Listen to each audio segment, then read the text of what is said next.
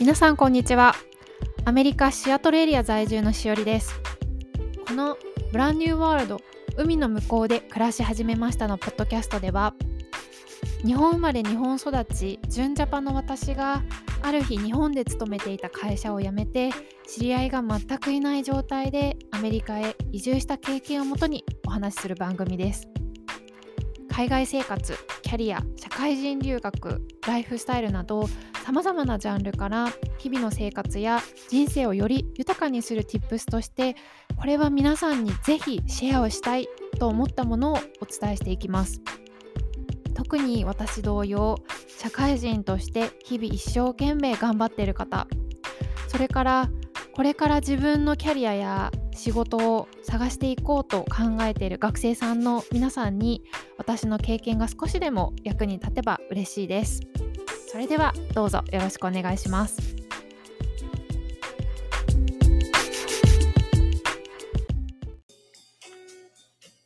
皆さんこんにちは。ブランニューワールド海の向こうで暮らし始めましたのしおりです。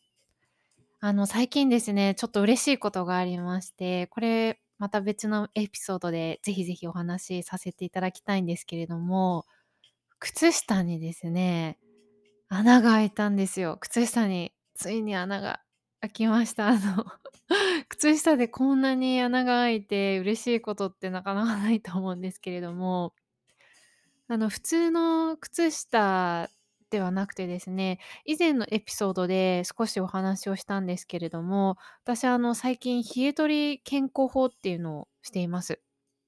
で、その中で靴下の重ね履きをするっていうのをおすすめしているんですね。まあ、外出するときはあの普通の靴下を私は履いているんですけれども、自宅にいる時とか寝る時っていうのはなるべくこう重ね履きをしているんですね。で、今は4枚重ね履きをしてます。で、なんとですね、先日、その4枚重ね履きしている、まさかの3枚目ですね。1枚目、4枚目じゃなくて3枚目の靴下に右も左も大きな穴がぽっかり開いていることに気づきました。でこれは何を意味するかって言いますと靴下を履いて、まあ、冷え取りをすると体からこう冷えが取れる時にデトックスがされるんですねその毒が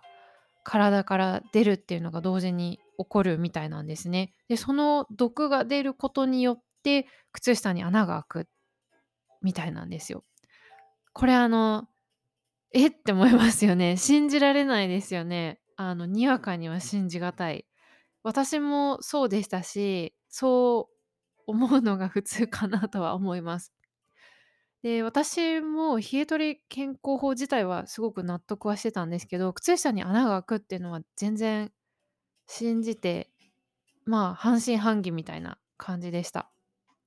でもまあ今回自分に起こったっていうこともあって、本当なんだっ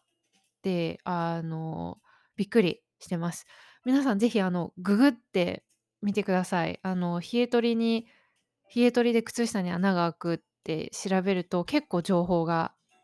載ってます。また別のエピソードでもゆっくりお話ししたいと思いますので、あの今日はあまりにもですね、嬉しかったので、ちょっとあのお話をしてみました。URL もですね、ちょっと載せておきますので、ぜひ見てみてください。さてですね、今日のテーマは、えー、私が思うですね、アメリカのいいところとあまり好きではない、まあ、ちょっと勘弁してほしいみたいなところについてお話ししたいと思います。まあ、あくまで個人的な意見ですので、あの、その辺はご了承いただけたらなと思います。結構語るとですね、たくさんあって長くなりそうなので、今後もなんかいくつかシリーズ化にしてお話ししたいななんて思ってます。まあ、今後もしこう移住とか留学とか、まあ、ちょっとした旅行とかそれでもこうアメリカを考えてるっていう方のご参考になればなと思っています。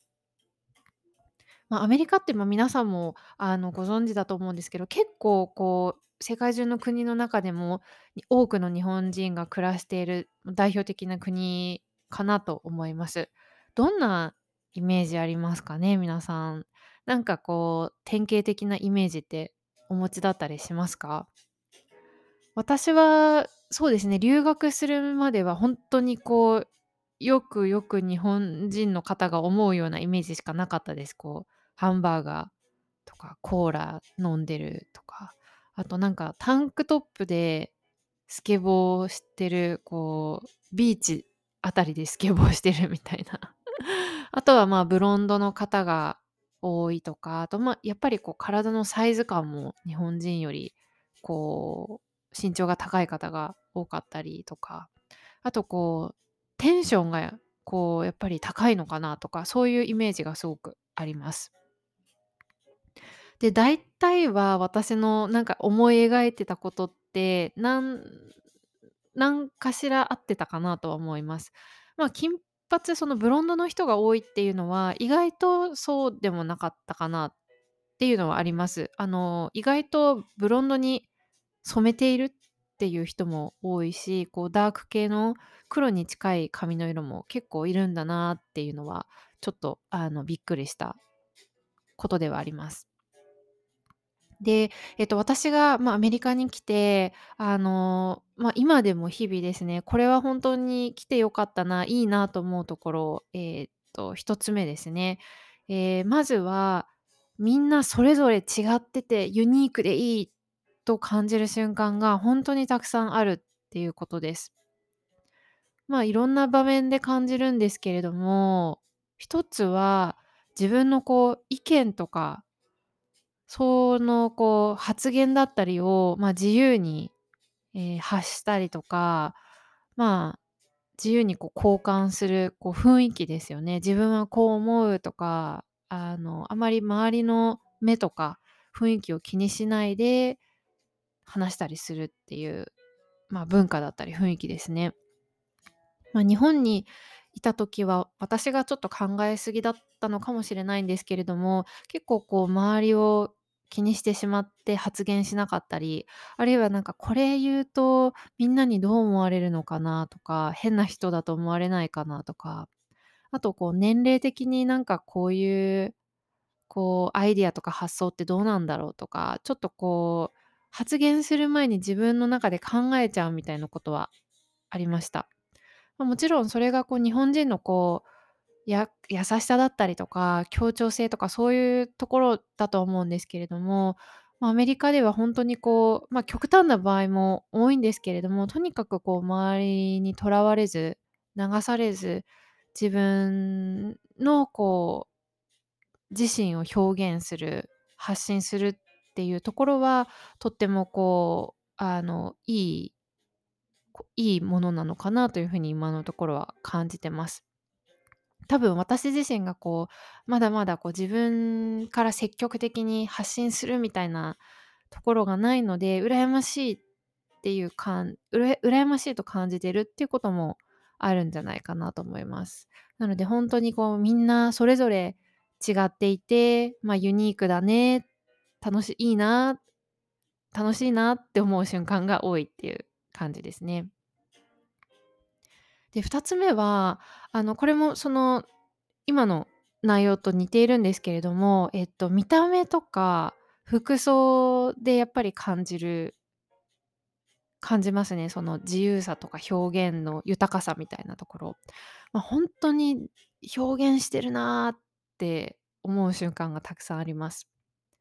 例えば、ま、日本ではちょっと考えられないと思うんですけれども、病院の受付さんの方でも、こう、ピンクの髪色で、ニコちゃんマークのタタトゥーがたくさん入っていて、鼻ピアスみたいな方が、あの、いらっしゃったりとか。あと、ま、日本だとちょっとこう年齢を気にして、なんか年齢をこう重ねるうちに落ち着く服装を選びがちだったりとかするかもしれないんですけれども、まあ、あまりこう年齢関係なく、あの、自由な、えっと、まあ、服装の方が多いかなと思います。あとはその、やっぱりいろんな人種だったり宗教の方がいるので、その地域とか伝統のスタイル、服装をそのまま保ってる方も多いです。ま、これもちょっと病院になっちゃうんですけれど、先日あの、たまたまこう病院に行った時のその、ナースの方が、あの、もちろんこう、なんでしょう、服装はあの、ナースのあの、医療関係者の服だったんですけれども、あの、インドの方で、きちんとこう、あの、眉毛と眉毛の間にあの、丸い印が入っていたり、あの、髪の生え際のところに、多分あの、インドの方のその結婚してる方の証明だと思うんですけど、赤いあの、色がついていたりとか、なんかそういうのを見て、あ、すごくあの、面白いな、あ、こういう風にこう自分の母国だったり伝統のこと宗教のことをそのままこう反映されているんだなっていうところに、あの、あ、色々だな、多様性だななんてこう感じる瞬間がありました。あの、そういうところですかね。まあ、もちろん、えっ？てすごいなんかびっくりするような、あの、見た目の方とか、まあ、発言を聞いたりっていうのもありましたけれども、あの、そういう意味ですごくあの、みんなユニークだなと思う瞬間があります。私も、まあ、アメリカに来てあの、服装はだいぶカジュアルになったんじゃないかなと思います。日本にいた時は、まあ、ハイヒールとかもあの、足の形がボコボコになるまで履いてましたし、ま、ちょっと小綺麗な格好しないとなみたいなのはあったんですけど、今はほんとにカジュアルになったかなと思います。次に、ええと、私がアメリカに来て良かったな、アメリカここがいいなって思うところは、あの、ちょっとした会話がいろんなところでたくさん生まれるっていうことです。これは、まあ、英語の特徴かもしれないんですけれども、お店だったりカフェだったり、どこでもこう、あの、挨拶、こう、Hi, how's going? とか How are you? みたいなところから始まって、もちろんそこであの、I'm good とか great で終わることもあるんですけれども、その後結構会話続くことあるんですよね。ま、続くっていうか、私が 喋んなくても、あの、相手のこの店員さんが勝手に喋ってるみたいなことが多いんですけれども。例えばなんかスーパーとかで、あの、私がアイスクリームをこう買ったとしたら、店員さんがレジで「このアイスクリームはあの、私のお気に入りで、他にもあの、いちご味あるから絶対試した方がいいわよ」みたいな。で、これあの、なんかピーチパイと食べるともうもう超最高みたいな、そんな感じのなんかおすすめを延々に教えてくれたりとか、まあ、要は陽気な会話が始まるっていう感じですね。で、私まだまだやっぱり英語が得意じゃないので、そういう会話すごい好きなんですけれども、なんか話しかけられると、なんかちょっと、なんでしょう、ちょっとパニプチパニックみたいなのになって、「あ、なんて言えばいいんだっけ」とかってなるんですけど、まあ、結局笑ってごまかすことが多いんですけど、ま、もっと会話したいのになとか、あの、思います。まあ、伝わらなくてもいいから、こうなんか返せばいいじゃんとか思うこともあるんですけど、まあ、そんな感じでとにかくそういうちょっとした会話がすごく多いのが、あの、アメリカの好きなところです。まあ、以上ちょっとあの、2つ、まあ、会話がたくさんあるっていうのと、みんなすごくユニークで、あの、それぞれ表現しているっていうところをちょっとあの、好きな点としてお話ししました。やっぱり、ま、日本でなかなかこう見れないとか経験できないっていう部分がすごく魅力に感じてるのかなとは、あの、思います。では逆にですね、アメリカちょっとここはと思うところというか、ま、かちょっとこれ勘弁して欲しいなって思うところについてお話しします。ま、やっぱり私はあの、まあ、純ジャパン、日本生まれ日本育ちなので、まあ、それはたくさんあるかなと思います。ま、これが別の国に住むってことなのかなっていうことだと思うんですけれども。えっと、まあ、今日ちょっと1回目のシリーズっていうことで、ちょっとなんかライトバージョン、まあ、そんなこと気にすることもないかぐらいのレベル感 だと思うんですけれども、えっと、まずですね、絶対今日これはシェアしたいなと思ったのが、あの、アメリカのトイレです。もちろん、ま、日本のトイレは世界最強なクオリティなので、比較するのがいけないのかなとは思うんですけれども、ま、もちろんそのトイレの綺麗さとか、あの、何て言うんですかね蓋の開閉がこう自動になるとかウォシュレットがついてるとかそういうところ機能的なところもそうなんですけれども私が一番そのアメリカのトイレでどうにかしてほしいって思うのはトイレのあの鍵ですね個室に入った時の鍵それがですねあのトイレが閉まってるのか開いてるのかがわからないっていう問題なんです。要は誰かが中に入ってるのか誰も入ってないのかっていうのがわからないっていうことですね。扉がパッと見半開きで誰も入ってないのは、まあ、見れが見れば分かれ分かるっていう状況だったらいいんですけれどもあの日本のトイレにはあるおなじみのロックした時にこう赤になるとか開いてたらこう緑とか青になるみたいなあの何て言うんですかねちょっとした機能がないんですよ。ほとんどないです。なので、え、入ってるの？空いてるの？とかって、あの、混乱困惑することがすごくあります。で、あの、扉が閉まってたら、人が入ってるかもしれないので、まあ、もちろん扉をノックして入ってるか確認したりとか、あとアメリカのトイレは、だいたいこう、扉が短いんで、下をちょっとこうなんかかがんでみれば人の靴が 見えたりするので、それでちょっと判断することもあったりするんですけれども、なんか便利な日本から来るとすごくなんか煩わしいなーなんて思います。多分そういうことあんまり気にする人がいないのかなとも思うんですけれども、あの、ぜひこのアメリカのトイレ空いてるか空いてない問題、なんか他に鑑別方法があったらぜひ教えていただきたいなと思います。まあ、え、トイレとかって思われるかもしれないんですけど、私はやっぱりアメリカではトイレはちょっと一言言いたいなみたいな の感じですかね。はい。あの、まあ、ちょっと他にもまあ、その綺麗さとか、あの、いろいろはあるんですけれども、とにかくそのロックの問題が大きいです。で、もう一つ、今日アメリカちょっとここはって思うところをお伝えするとすれば、えっと、物の値段とクオリティが全然合ってなくても、自信満々のことが多いっていう点ですね。これはまあいい点にもなるのかもしれないんですけど、まあ、文化的なところだと思います。まあ、あの特にレストランとかあの食事系が多いですね。まあ、日本だとこう外食のクオリティってすごく高いですし、そうじゃないと、まあ、なかなか人気も出ないと思いますし、あの、お値段も優しいことが多いと思うんですね。で、もちろんこう私が日本人であるとか、私の口に合わないとか、ちょっとより好みしすぎてるとかっていうのもあるかもしれないんですけども、え、このクオリティなのにこの値段ですかっていう高すぎるみたいなことが結構あります。でも、なんか自信満々なんですよね。なんかベストみたいな感じで、あの、売り出したり、あの、やってたりされるので、まあ、結構外食でちょっとがっかりするっていうことはあります。まあ、その分自炊する機会も増えましたけれども、なので結構こう Google のレビューとかちょっと気にするようにはなったかなと思います。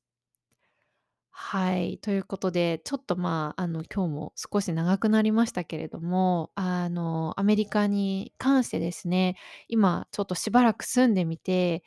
あの、いいなと思うところと、ぶっちゃけちょっとここあまり、あの、好きじゃないなみたいなところについて、あの、お話ししてみました。まあ、あの、日本との比較になるので、あの、これからどこの国に行かれるとしても、まあ、自分が暮らした国とちょっと違う国に行くっていうことは、まあ、こんなこともあるんだなということでご参考になれば幸いです。はい。まあ、ちょっと今日のテーマについては、もっともっとたくさんあの話したいことがあると思うので、また別の回でお話もしてみたいななんて思っています。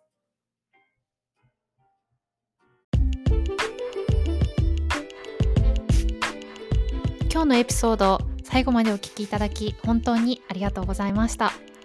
ではまた次回のエピソードでお会いしましょう。See you next time!